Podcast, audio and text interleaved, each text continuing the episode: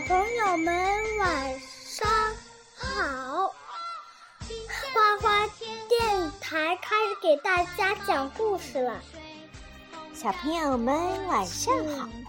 今天晚上呢，花花电台给大家讲神奇校车探访感觉器官。果果，你在唱歌吗？嗯，对呀。妈妈，你还没前面这儿还没念呢。卷毛老师跟谁谁呀？就是弗瑞斯老师和全体同学热烈欢迎副校长王尔德先生。妈妈，他第一件事是是要去买新衣服，第二件事是买新鞋子，第三件事是是去跟妈妈一起去吃披萨。啊，这个你都知道呀？啊，好了，现在不能打断妈妈了，好吗？好。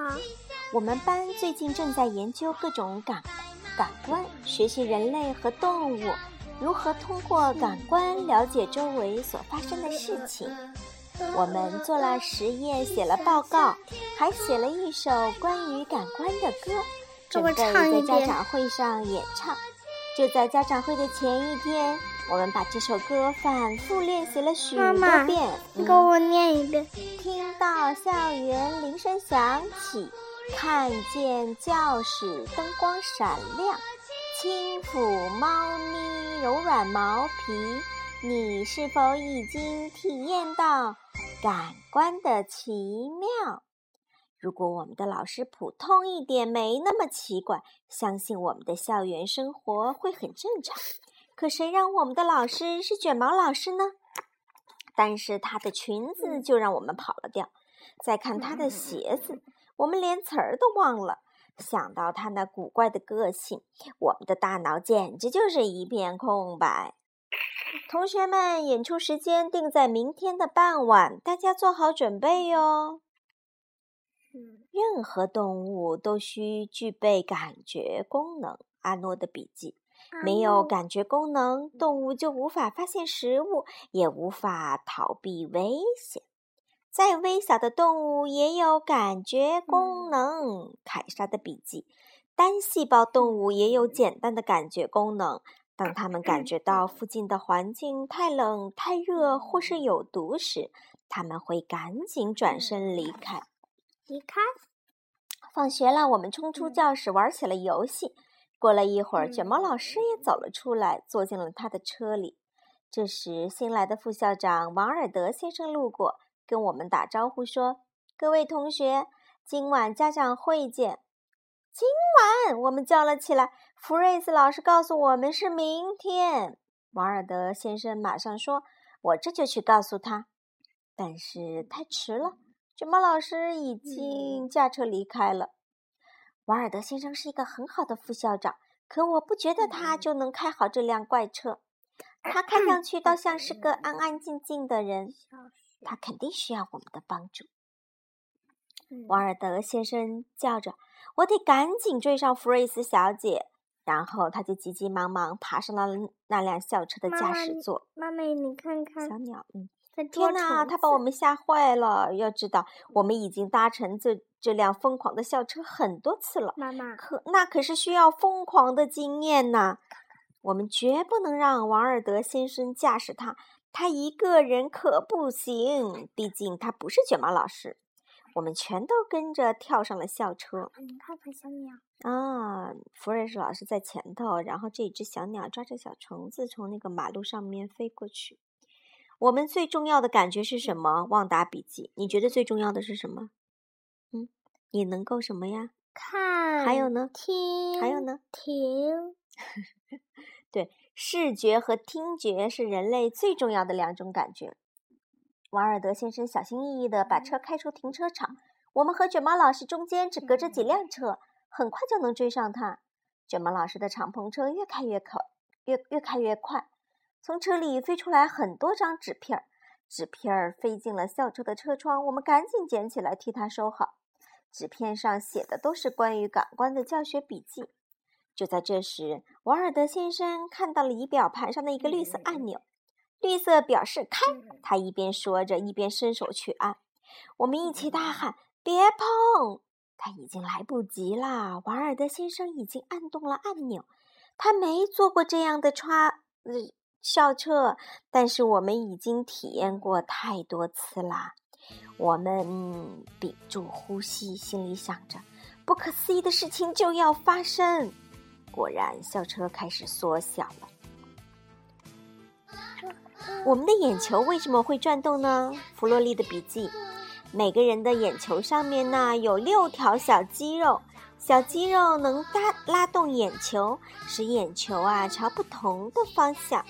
猫头鹰的眼球不能转动，它们只能靠转动脑袋来看四周的情况。校车缩到只有一粒灰尘那么大了。一阵微风吹来，我们腾空而起，直冲向一个蓝色的大圆圈。圆圈正中央是一个大黑点，我们被吹进了一个巨大的眼睛里，这还是一个警察的眼睛呢。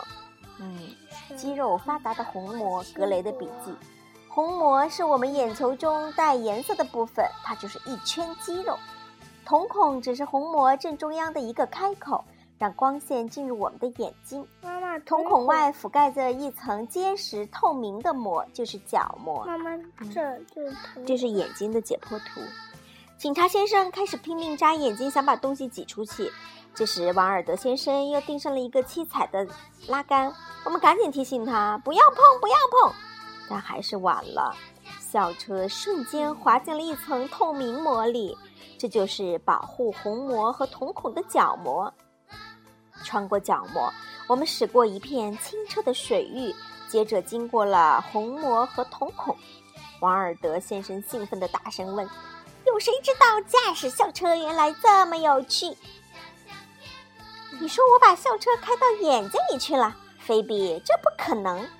在我以前读的那所学校，学生绝不可能跑到瞳孔里去。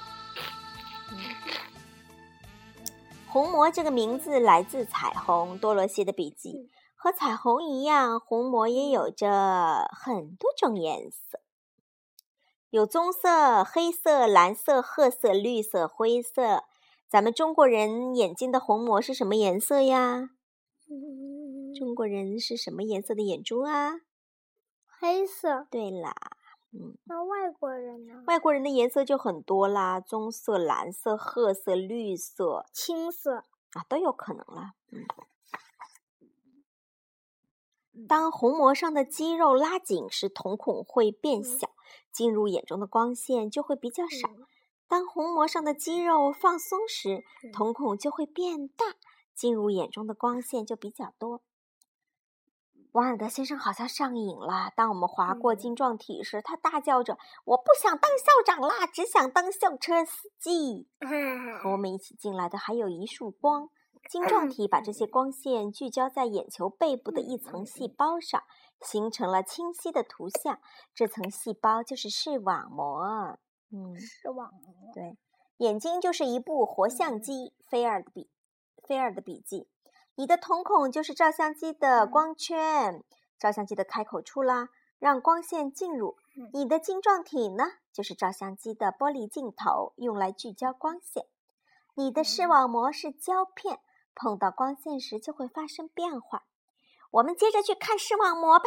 王尔德先生边说边加大油门，一副谁也别想阻止我的架势。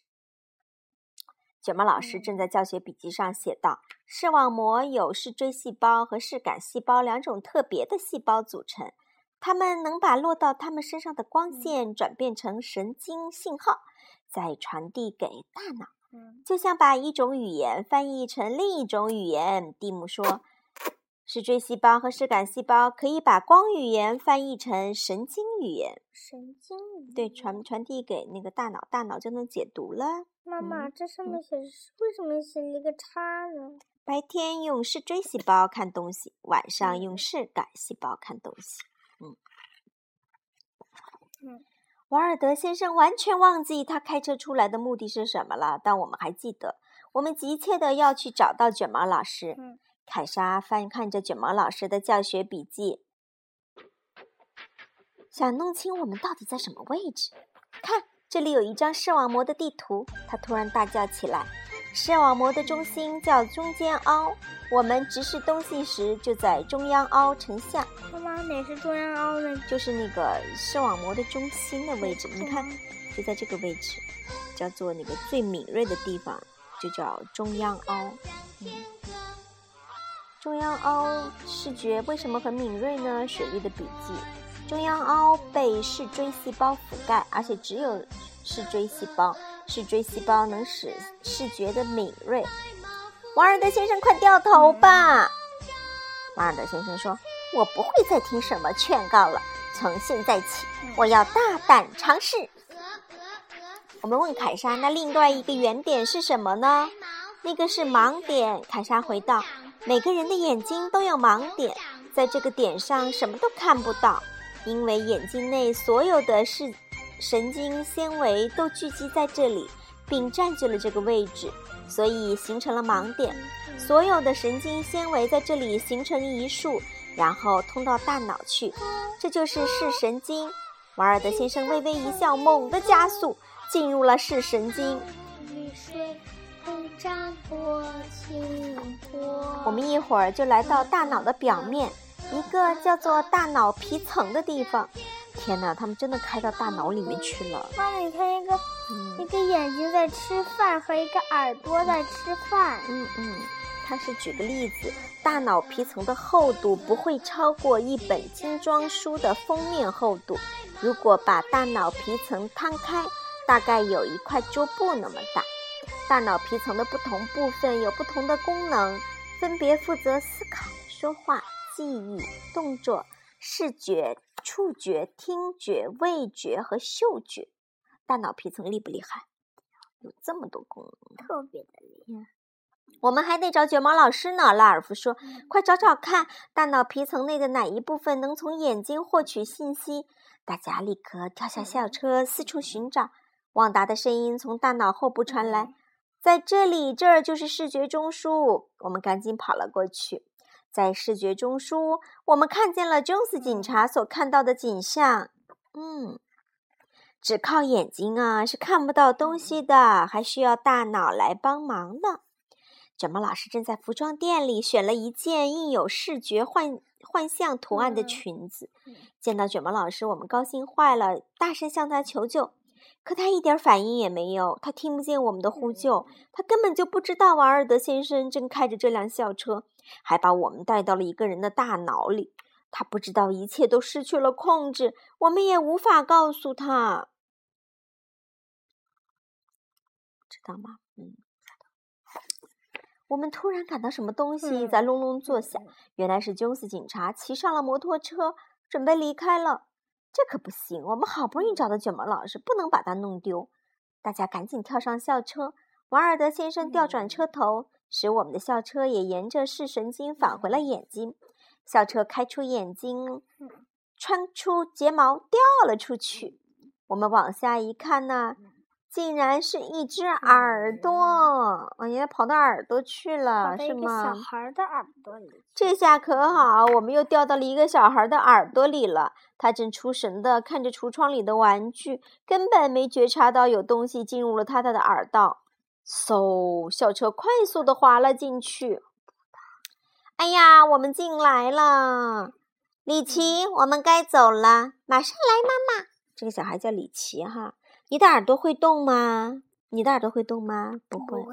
有的人可以让自己的耳廓动起来，许多动物也可以。有些动物的耳廓比较大，就可以摆动了，从各个方向搜集声音。比如说小兔子，比如说狐狸，它们的耳朵都可以动。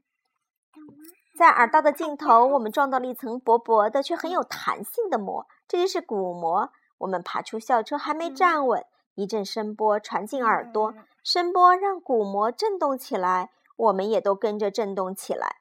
穿过鼓膜，我们进入了中耳，校车也被颠了进来。这鼓膜还真有弹性呢，嗯，真跟鼓一样。弗瑞斯的提示：保护好你的鼓膜，别把东西放到你的耳朵里，什么东西都不行，知道了吗？能不能把东西往耳朵里面塞？不能。中耳内除了三块听小骨外，就是空气啦。这三块听小骨传送着声波，声波从一块骨头传到了下一个耳骨头，我们也随着声波前进着。校车紧跟在我们的后面。好了，今天的故事就讲到这里吧，小朋友们晚安。好嘞，下半部分我们明天再讲。